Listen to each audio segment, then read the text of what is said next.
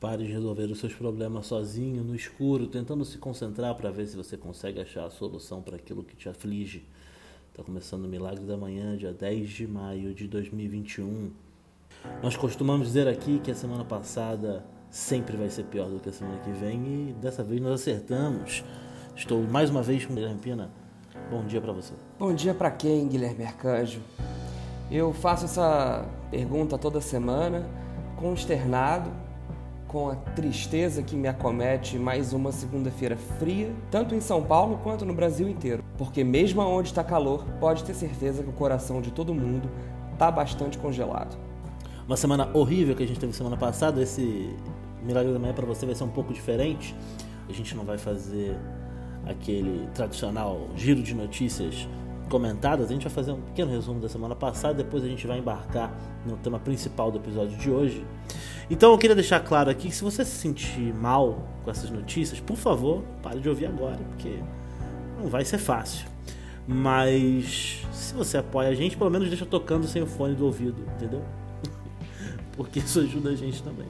É importante para a gente manter a retenção aí, então para todo mundo que não está gostando, a gente gostaria de encarecidamente pedir para se não gosta, bota no mudo e deixa tocar até o final. Se você é nosso amigo ou nossa amiga, você vai ajudar a gente a, a chegar aí, talvez, às 30 ou 40 visualizações por mês desse podcast que ninguém ouve.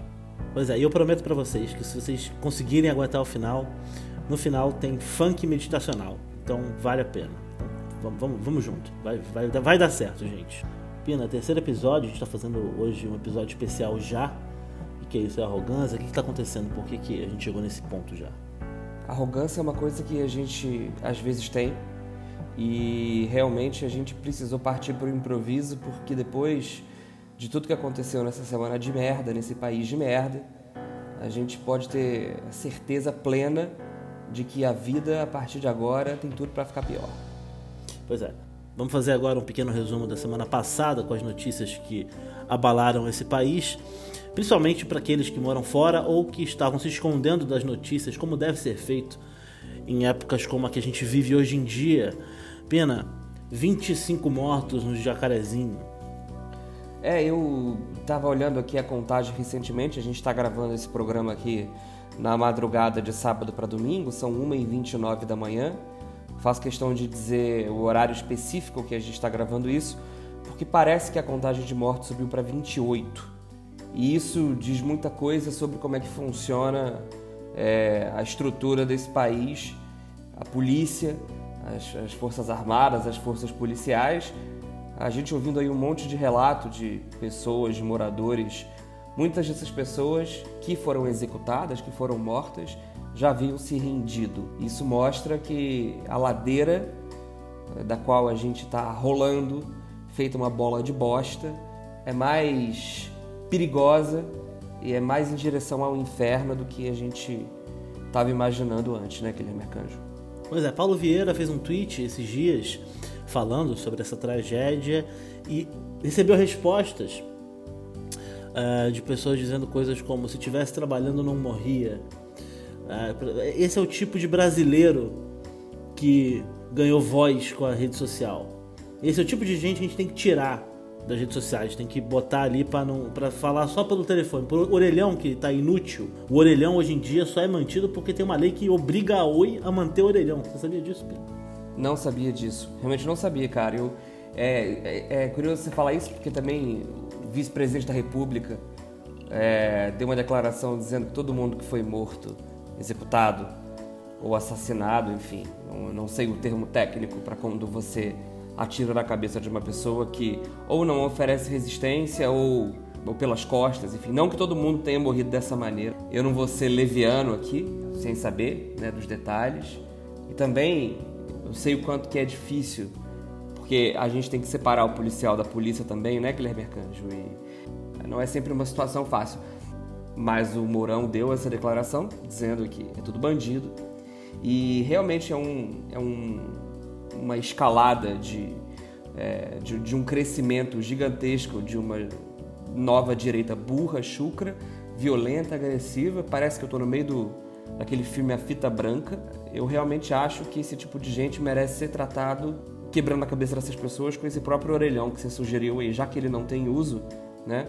A gente pode usar esses orelhões para fazer uma cápsula no chão, deita a pessoa no chão, coloca esse orelhão por cima, taca uma granada dentro e vê o que, que acontece. Eu acho que essa é uma sugestão interessante aí para isso. Ah, porque vocês estão reclamando da intolerância, sendo intolerante. É isso aí, vai tomar no seu cu se não gostou.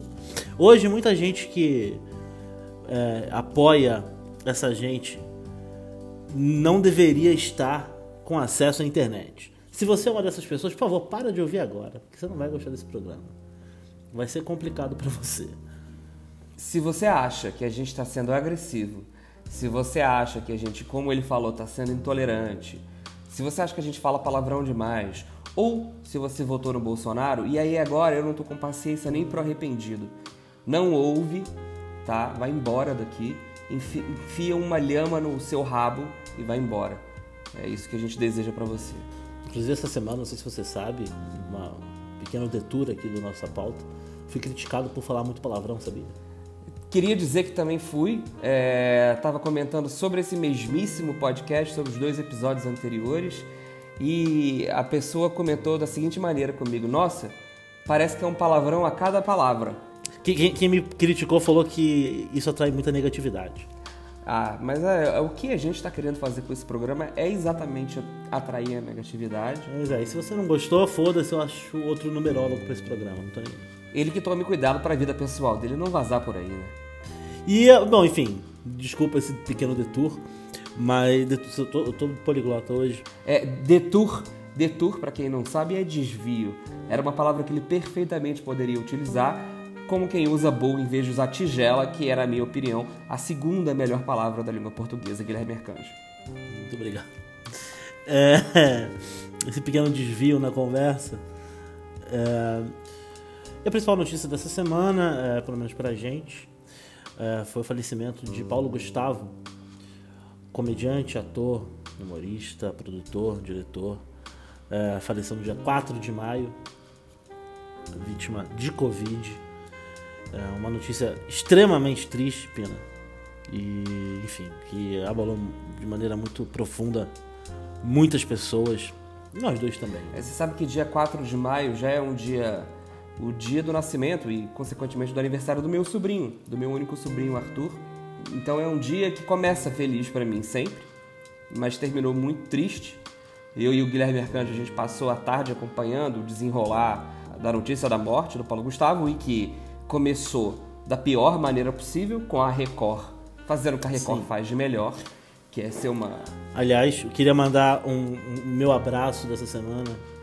Vai para todas as mães de funcionários do Balanço Geral que deixaram de amamentar essa gente e derrubaram todos de cabeça quando eram bebês para fazer uma gente tão ruim, tão escrota, tão arrombada, é, a ponto de botar uma equipe para filmar familiar de gente chorando porque tá morrendo e noticiando antes de todo mundo, antes da pessoa morrer, noticiando a morte da pessoa, criando um drama nas redes sociais, que aí depois é de mentira e dá esperança para as pessoas. Falando, não, ele não morreu. Aí todo mundo fica, ah, ainda bem, então vai ficar tudo bem. E depois ele morre, quer dizer, é, um abraço aí para vocês, mães de pessoas que trabalham no Balanço Geral, pelo excelente trabalho de educação que vocês deram aos seus filhos e filhas. Ficou muito bom mesmo, viu? Vocês devem estar muito orgulhosos de todos Eu eles. gostaria de acreditar que hoje, o dia seguinte ao Dia das Mães, diga-se de passagem, é... que essas mães não são culpadas e que, na verdade, se esses filhos bateram a cabeça, foi porque eles pularam do colo mesmo. Mas eu já não consigo acreditar que você consegue vir de uma família onde coisas básicas como educação, respeito e empatia é, possam ter existido, ou talvez essas mães possam ser eximidas se cortarem relações ou se já tiverem cortado laços com essas bostas dos filhos e filhas que têm.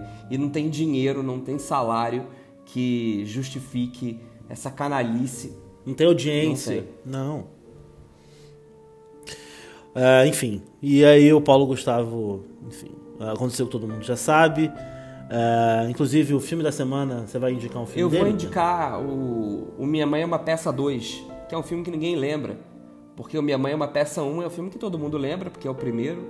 O Minha Mãe é uma Peça 3 é um filme que todo mundo mais lembra, porque é o mais recente, e é também o filme de maior bilheteria. E no Brasil a gente conta bilheteria uh, não pelo faturamento, diferentemente dos Estados Unidos, mas pela quantidade de pessoas nas salas, superando, detalhe, é, o filme do Edir Macedo, dono da própria Record, que uh, fez um filme sobre a sua própria vida, produzido pela própria Record e pela sua Igreja Universal do Reino de Deus. Uh, e, que, e, e, que por causa desse filme também descobriu-se uma série de denúncias, enfim, de que as salas estavam vazias, todos os ingressos tinham sido comprados pela própria igreja para inflacionar não só a arrecadação, uh, mas também o número de bilhetes vendidos. Né? É um filme aí onde Dona Hermínia atinge sua maturidade enquanto personagem.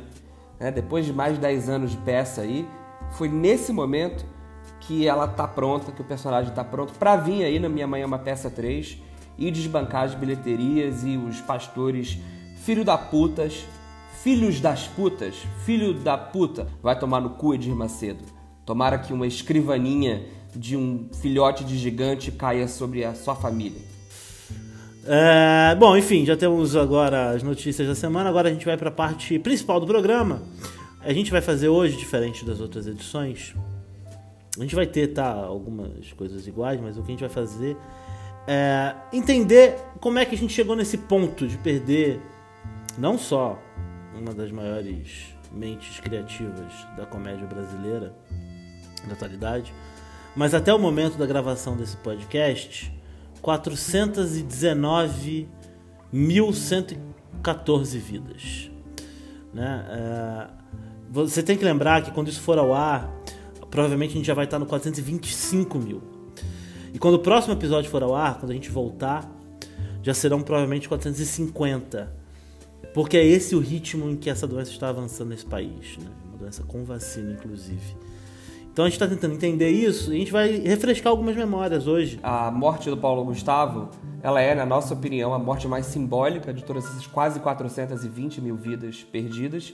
Não porque ela é a mais importante, todas as vidas perdidas são tão importantes quanto, mas é porque essa representa uma, um sinal muito perigoso do risco que isso representa para a juventude. Eu, inclusive, fui chamado a atenção de que eu xinguei os médicos. Grande parte não significa maioria, então vou reiterar o fato de que tem um bando de médico filha da puta, cloroquiner, que vai para bar tomar cerveja, negacionista, e eu ouvi isso nesses próprios médicos. Então, que reclamaram que eu estava falando mal da classe, né? Então, é, segue esse fio, porque para gente é muito importante deixar claro aqui que porque essa é a morte, na nossa opinião, mais simbólica, é a partir dela para trás que a gente vai fazer um panorama de onde que a gente chegou, com a certeza clara de que se não for pior daqui para frente, é porque naturalmente o mínimo de vacina que tem nesse país está começando a fazer efeito. Vamos lá, a gente começa, Pina, a nossa viagem no tempo no dia 17 de março de 2020, pouco mais de um ano atrás, na primeira morte de Covid em território nacional, na época em que quem tinha Covid era rico nesse país, né? Não que rico não tenha Covid hoje, mas na época era apenas rico. Pouco tempo depois, de 20 de março, já eram mil casos confirmados em 23 dos 26 estados e mais o Distrito Federal. Ameaçou demitir o Mandetta, o Bandetta estava querendo fazer o distanciamento social. E o presidente achou que isso não era necessário. Principalmente porque já estava em curso e foi botado em efeito no dia 9, três dias depois, o que o governo considerava maravilhoso para ajudar o público brasileiro, Pina. 600 reais de auxílio emergencial. A gente, uma semana depois, no dia 12 de abril, ia completar 1.223 vidas perdidas, 1.223 mortes por Covid. Abre aspas, disse o presidente. Parece que está começando a ir embora essa questão do vírus, mas está chegando forte, batendo forte, a questão do desemprego. Então, oito dias depois, haveria talvez a frase mais emblemática que ele fala, quando já, já havíamos dobrado para 2.595 mortes. É, ele abre aspas dizendo: Eu não sou coveiro. Fecha aspas, ponto final. Pois é. Isso, quando ele disse isso no dia 20, ele já tinha demitido Luiz Henrique Mandetta porque o Mandetta não queria relaxar o distanciamento social. Vou chamar um ministro da Saúde que abra os negócios o mais rápido possível. E ele chamou o Nelson Tais, que parecia uma pessoa muito propícia para aquele momento, né? Porque ele tinha cara de morto. Era o tipo de pessoa que a gente precisava mesmo para liderar a saúde. Cara de morto e médico milionário, porque tem um bando de empresa. Eu não sei se você não me lembra aqui agora qual é a especialidade, mas clínicas empresas é, caríssimas. Fora o fato de parecer um defunto, também era um cara do mercado, se é assim que a gente pode chamar um médico que na primeira semana de governo, né, vem com um discurso bastante brando, bastante mole, não nega a cloroquina em nenhum momento, é, pondera sobre a questão do distanciamento social. O resultado é que uma semana depois do dia 20, né, dia 28, oito dias depois, o número de mortes havia dobrado novamente, agora para 5.087 pessoas. É quando Bolsonaro, o presidente, diz: E daí? Lamento. Quer que eu faça o quê? Eu sou o Messias, mas não faço milagre. Pois é, nesse ponto da história, a gente já tinha passado o número de mortes da Itália. Lembra que todo mundo chorava? Nossa, a Itália, coitado de O Brasil já estava pior que a Itália já. No dia 30, a gente já tinha passado o número de casos da China. A gente já estava pior que a China tem mais habitante do que arroz. É gente pra cacete naquela porra. A gente tem mais casos já em 30 de abril do ano passado. Um aninho atrás, a gente passou a China. Gente não levou meses para passar. A gente passou em um mês e meio, a gente passou a porra da China em número de casos e mortes. Aliás, a única coisa que o Brasil, o crescimento foi exponencial durante esse governo foi a Covid, né? O resto. É, o, o, todos os crescimentos exponenciais que o Brasil teve têm a ver com saúde e essencialmente com a falta dela, né? Porque também cresceu exponencialmente suicídio, cresceu exponencialmente depressão, cresceu exponencialmente a agressão a mulheres e a crianças dentro de casa. Mas isso prova que o brasileiro, toda vez que precisa enfrentar um problema grande coletivamente, só piora a situação fazendo mais merda. Eu acho que também volta com aquilo que a gente falou lá no começo, de que uma parte muito grande da população do país está mergulhada num barril de merda e a solução parece bastante cinza para o futuro. A gente entra em maio já com 100 mil casos. É, muitas cidades do Amazonas e Pará começam um lockdown e meio que começa aquela briga entre o governo federal, os estados e os municípios, em que todo mundo quer fechar e o governo federal fala que não. E é importante lembrar aqui o governo federal tem sim importância nessa porra dessa. Eu vejo muita gente, Pina, falando: ah, mas a saúde não é responsabilidade do governo federal. Gente, você tem que liderar essa porra. Se você não entende isso, você é um imbecil. Você tem que parar de consumir WhatsApp. Tem que voltar para aula de interpretação de texto. E talvez até antes disso, né? Você tem que, de novo, ser amamentado e reeducado. Você tem que ser adotado por outra família. Você é inimputável. Você é um imbecil completo. Né, que você não entende a importância do governo federal na gestão da saúde de um país. Não obstante, as pessoas que defendem esse argumento também baseiam essa justificativa no argumento de que o próprio governo federal ficou de mãos atadas por conta da determinação do STF de que os governadores e prefeitos teriam e deveriam ter sim ingerência sobre medidas de lockdown, distanciamento social e fechamento de estabelecimentos comerciais. Isso prova mais uma vez o quanto a guerra ideológica e a cruzada divisão de mundo, se é que pode chamar essa divisão de mundo que o governo federal tem feito nesses últimos dois anos e meio, praticamente, faz com que a gente esteja cada vez mais flutuando na beira do abismo. Né? Por exemplo, no dia 19 de maio, quando já 18.013 pessoas tinham morrido com um sorriso na cara, o desgraçado do presidente, esse filho da puta desse corno do caralho, com um sorrisinho na cara e uma camisa do Sampaio Correia, se eu não me engano. Tá lá ele sentado naquela live ridícula que ele faz toda semana e diz: Toma quem quiser, quem não quiser não toma. Quem é de direita toma cloroquina, quem é de esquerda toma tubaína. E aí a gente começa a entrar na espiral desgraçada da cloroquina no Brasil.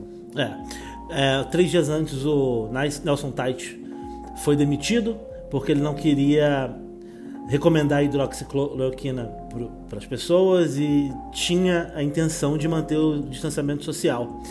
Ele foi substituído pelo Pazuello, que assumiu o papel de ministro da Saúde interino, até outra pessoa ser encontrada. No dia 16 de maio, o poder do ministério foi passado para o general Walter Souza Braga Neto, é, o chefe da Casa Civil. A gente fecha maio com mais de 500 mil casos. De novo, em 14 dias a gente estava dobrando o número de casos nesse país. No dia seguinte a gente chegaria a 30 mil mortes. É, junho é o mês onde os números começam a dar uma segurada, o que dá a impressão de que o Brasil começa a retomar alguma estabilidade no sentido de teoricamente conseguirmos voltar a um estágio inicial de contaminação e casos e tal. Mas aí no final do mês a coisa degringola de novo.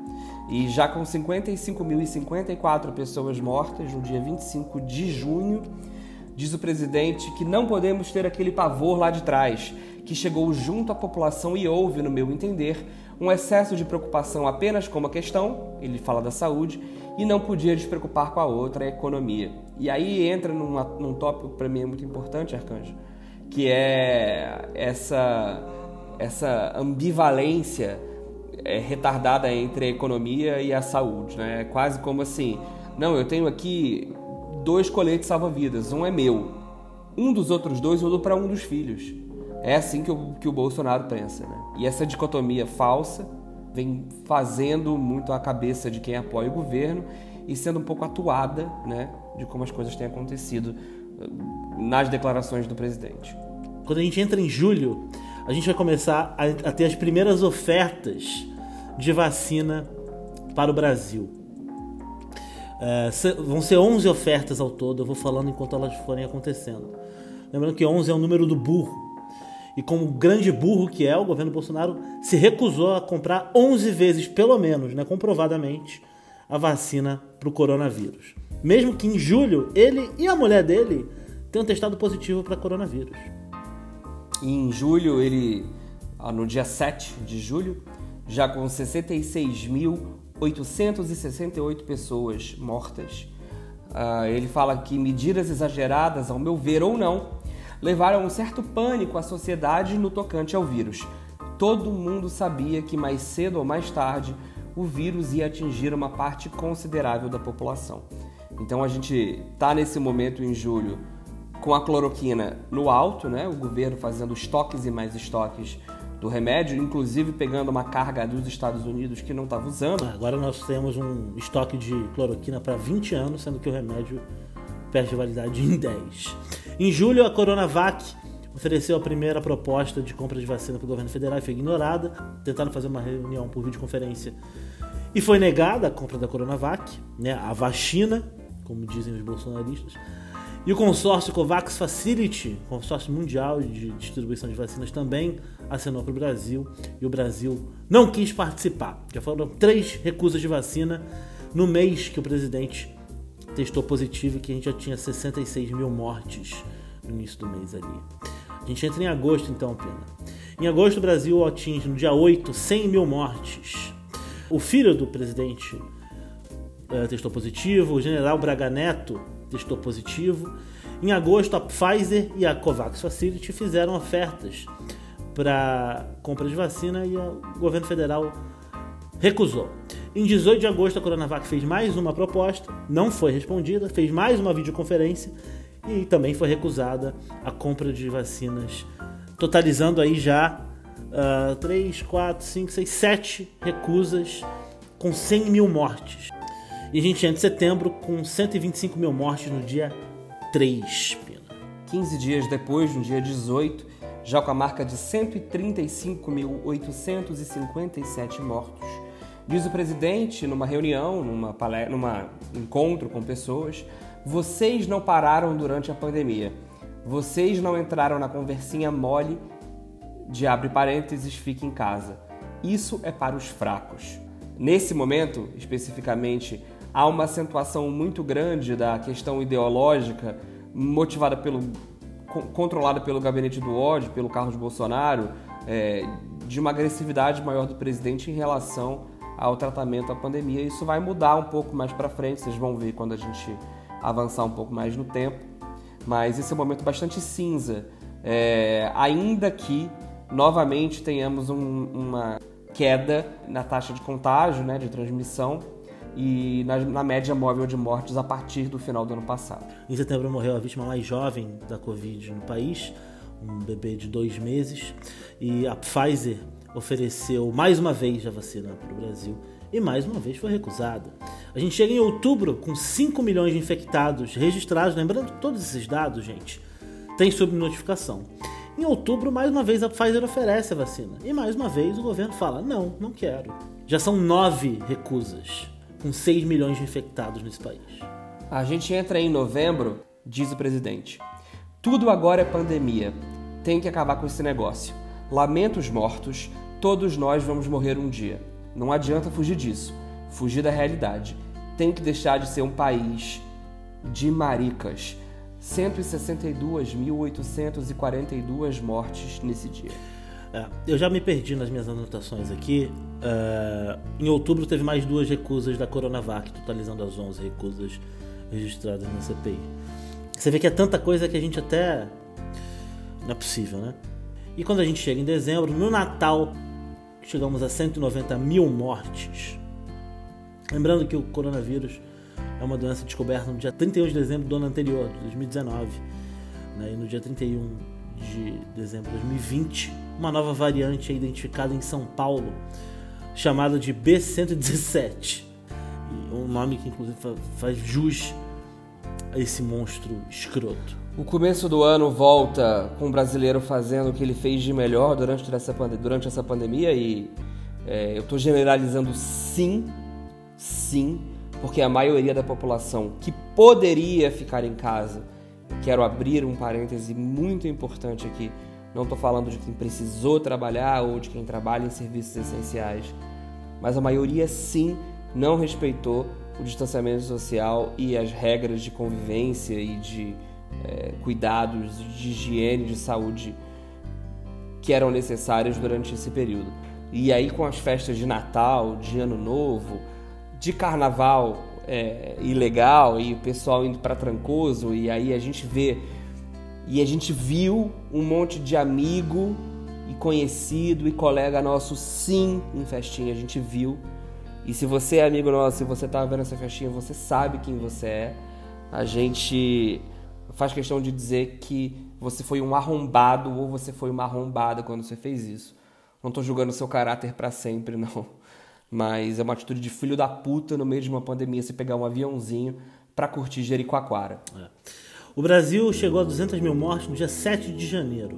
Para para pensar no seguinte, gente. A gente está hoje com 420 mil. 7 de janeiro quer dizer que o ano passado inteiro teve menos de 200 mil mortes. Esse ano, a gente está em maio, já passamos de 220, 230 mil mortes. No dia 11, o Ministério da Saúde tentou adotar cloroquina e ivermectina como tratamento preventivo, né, prematuro, precoce, para Manaus, principalmente, que era uma cidade que estava muito atacada pela Covid desde dezembro do ano passado, que foi quando começou a pedir ajuda e falou que ia faltar oxigênio. O oxigênio nunca chegou e acabou no dia 14 de janeiro. Muitas pessoas morreram sem. Não é que morreram de Covid, morreram sem oxigênio, porque não tinha como tratar um caso que nem era tão grave. A gente chegou a receber oxigênio, sabe da onde, Pina? Da Venezuela. A Venezuela ofereceu oxigênio pra gente. E se você. Uma informação aqui para você, Arcanjo. Sabe quem gastou 500 mil reais com cilindro de oxigênio para Manaus? Quem? Paulo Gustavo. Pois é. é. Tem algum comentário desse imbecil do Rio de Janeiro? Pode seguir. A gente desemboca em fevereiro com a vacinação iniciada. A primeira vacinada foi no dia 17 de janeiro. Ela tomou Coronavac na fase de testes, mas quando a gente entra em fevereiro já são 2 milhões de pessoas vacinadas, 1% da população nacional. Nessa época, começa o Bolsonaro a criar problema com a Sinovac também, né? Que é a nossa maior produtora de insumos, companhia chinesa. E ao mesmo tempo ele fala que nunca foi contra a vacina. Uma pessoa que negou 11 vezes a vacina falou que nunca foi contra a vacina. Ao mesmo tempo ele fala que não vai tomar vacina. Ele é o único líder do G20 que não tomou vacina até agora, oficialmente, né? Porque a gente sabe que ele escondeu o cartão de vacinação. E eu acho maravilhoso o Dória. A gente tá aqui gravando, como eu falei, entre sábado e domingo. No sábado, dia 8 de maio, o Dória teoricamente tomou a vacina. Mas eu fiz uma aposta aí e eu quero ver quem coloca dinheiro para fechar comigo essa aposta. Porque, para mim, o Dória tomou essa vacina junto com toda a família dele no aeroporto. No dia que a vacina chegou da China, o primeiro lote de, de, de Coronavac, né? Chegou no Brasil, Dória foi pro aeroporto, foi pro Campo de Marte, para Guarulhos, para Congonhas, não sei para onde, tomou a vacina lá. Dentro do avião, de, de repente, eu não duvido. Mas ontem ele tomou a vacina da gripe na frente de todo mundo. Eu não posso provar isso não, mas eu tenho certeza. Pode me processar aí, Dória, inclusive se quiser processar. E tô doido pro meu primeiro processo. E aí a gente tem no começo de março outra declaração muito importante. Bom dizer que no dia 4 de março já são 261.188 pessoas. Terceiro dia seguido de recorde de mortes diárias no Brasil, dia 4 de março. Diz o presidente que nós temos que enfrentar os nossos problemas. Chega de frescura e de mimimi. Vão ficar chorando até quando? Temos de enfrentar os problemas, respeitar, obviamente, os mais idosos, aqueles que têm doenças, comorbidades, mas onde vai parar o Brasil se nós pararmos? Ele completa. Tem idiota que a gente vê nas mídias sociais, na imprensa, né? Vai comprar vacina só se for na casa da sua mãe. Todo esse tom é um tom muito raivoso, no meio de uma mais uma aglomeração da qual ele está participando. Durante diversas vezes ao longo da pandemia, o presidente foi para feira, foi para praia, foi pro puxadinho dele ali do, do, do Palácio da Alvorada, é, saiu na rua, enfim, foi para frente de, do, do, Palácio do Planalto também, é, agregar e conglomerar-se junto aos seus minions e aos seus seguidores fiéis. Então, com muita raiva, depois de ser interpelado por um repórter, ele responde, inclusive sugerindo que esse repórter compre a vacina na casa da mãe dele. A pessoa com, com um léxico de gestor, né? De chefe de Estado. É impressionante como falavam tanto da fala do Lula, por exemplo, que vocês falavam tanto que ele falava errado, mas esse imbecil vocês acham bonitinho. Vocês não gostam de pobre. Vocês são filhos é. da puta. É isso que vocês são. Porque o Bolsonaro, quando ele é do povo, ele é de um povo que é classe média, né? O é. povo classe média trabalhador de centro urbano, né? Esse vocês respeitam. Esse tudo bem comer pão com leite condensado, andar de chinelo, usar camisa Caneta falsificada. É, é usar camisa falsificada do seu clube, dando um excelente exemplo aí, não só para as futuras gerações, como para a própria economia que ele tanto defende quanto liberal, que diz que é, é, mas quando era o Lula não, porque o Lula nordestino, porque o Lula de fato pobre, miserável, retirante, quem fala que gosta do Bolsonaro porque ele é do povo, né? Porque ele é simples, porque ele é gente como a gente, é, é alguém que merece se fuder, que merece tomar no cu e ser. Eu não vou falar fuzilado. Eu, eu prometo que eu não vou falar que ninguém merece ser fuzilado por enquanto. Vamos guardar. O Brasil fecha março com mais de 320 mil mortes. A gente, no dia 25, chegou a 100 mil casos novos confirmados num dia só. 100 mil casos, um Rock in Rio num dia confirmados de Covid. E a gente entra em abril passando de 4 mil mortes por dia no dia 7. É nessa época que a gente decide fazer a CPI. Né? O Barroso aprovou a CPI. No dia 9 de abril de 2021, esse imbecil desse presidente autorizou uma campanha para fazer as pessoas usarem máscara e se distanciarem socialmente. Importante dizer que isso eu passei, mas uh, um pouco mais de um mês antes, no dia 25 de fevereiro, ele diz que começam a aparecer os efeitos colaterais das máscaras. Eu tenho minha opinião sobre as máscaras. Cada um tem a sua, mas a gente aguarda um estudo sobre isso feito por pessoas competentes. Ele inclusive menciona um estudo de uma tal universidade alemã dizendo que as máscaras podem trazer problemas para as crianças, essencialmente, porque atrapalha a concentração, o desenvolvimento da fala, porque tem problemas de claustrofobia e outras coisas parecidas. É, e aí agora sai essa campanha do governo já motivado por aquilo que a gente tinha falado antes, de uma certa calmaria na opinião agressiva em relação ao vírus, muito pelo fato de que a vacinação começa a dar certo e os números são incontestáveis, inclusive houve uma queda de mais de 80% nos falecimentos, enfim, de pessoas que trabalham na área da saúde, porque foram as primeiras pessoas a serem vacinadas no começo. Não foram todas ainda, importante dizer, mas quem estava na linha de frente, todo mundo foi vacinado. Em 10 de abril, um dia depois desse dia que o, que o Arcanjo falou, já com 351.469 mortes. Diz o presidente que tem poder de, numa canetada, fazer um lockdown no Brasil todo, mas isso não será feito. Então, se você tem esperança de que a gente é, ainda poderá viver o final da pandemia com um certo, uma certa calma e uma certa paz, porque a vacinação existe, ainda que é, parca, e que o governo estimule o distanciamento social, o lockdown e tudo mais, isso não será feito. É. é você é só um idiota que se acredita que isso é possível. Lembrando que mais de duas mil crianças já morreram de coronavírus nesse país, inclusive 1.300 bebês. Então é uma doença que, se você acha que é que velho que vai se fuder, pare com essa mentalidade de imbecil e pare de ir pra rua, seu arrombado. Eu vou pular de abril para direto para maio, porque é quando começa a nossa CPI da Covid e quando falece Paulo Gustavo no dia que a CPI é aberta. Um dia extremamente triste, principalmente porque a gente está num ponto já com 400 mil mortes, em que a vacina já existe, a gente já podia ter vacinado quase toda a população, o SUS tem capacidade de fazer isso, e ainda assim morrem mais de 3 mil pessoas por dia dessa doença maldita num país desgovernado. A gente não quer dizer que também, tá? Porque o Brasil não é produtor de vacina.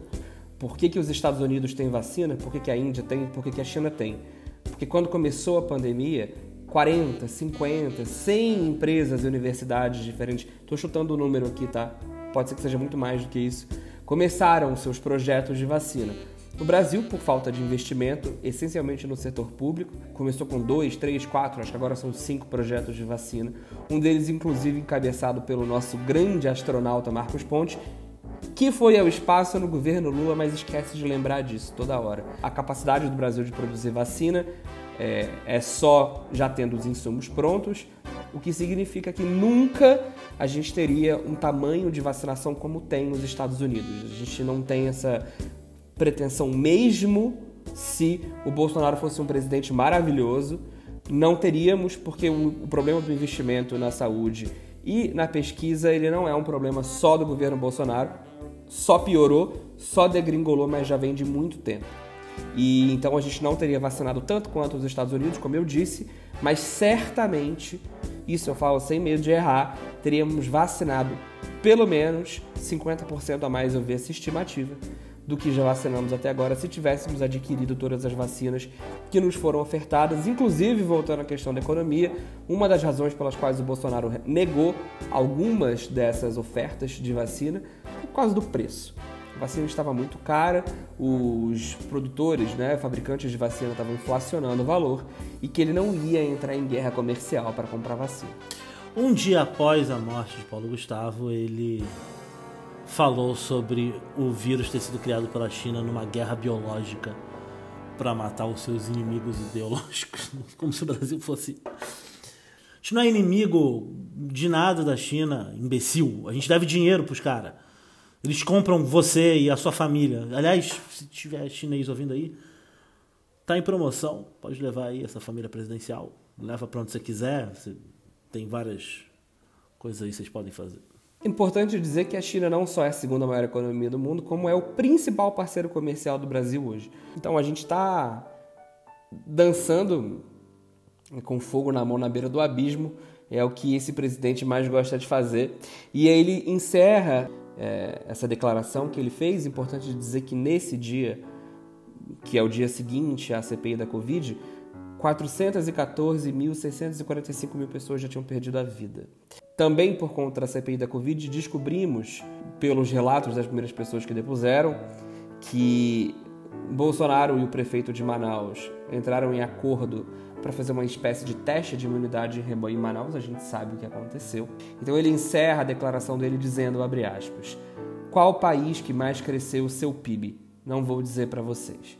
Esse registro que a gente está fazendo aqui de como a pandemia avançou, infelizmente não está completo, porque ainda tem muita coisa para acontecer e vai ter muita coisa horrorosa acontecendo nesse país sob o desgoverno desse filho da puta.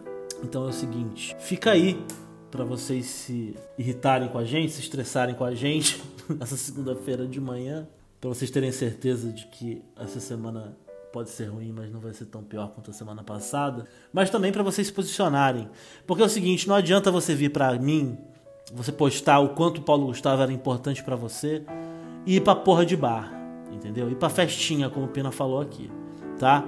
Você não sente muito porra nenhuma, você participou ativamente do movimento que levou muitas dessas pessoas para o hospital. Você fez você é culpado sim.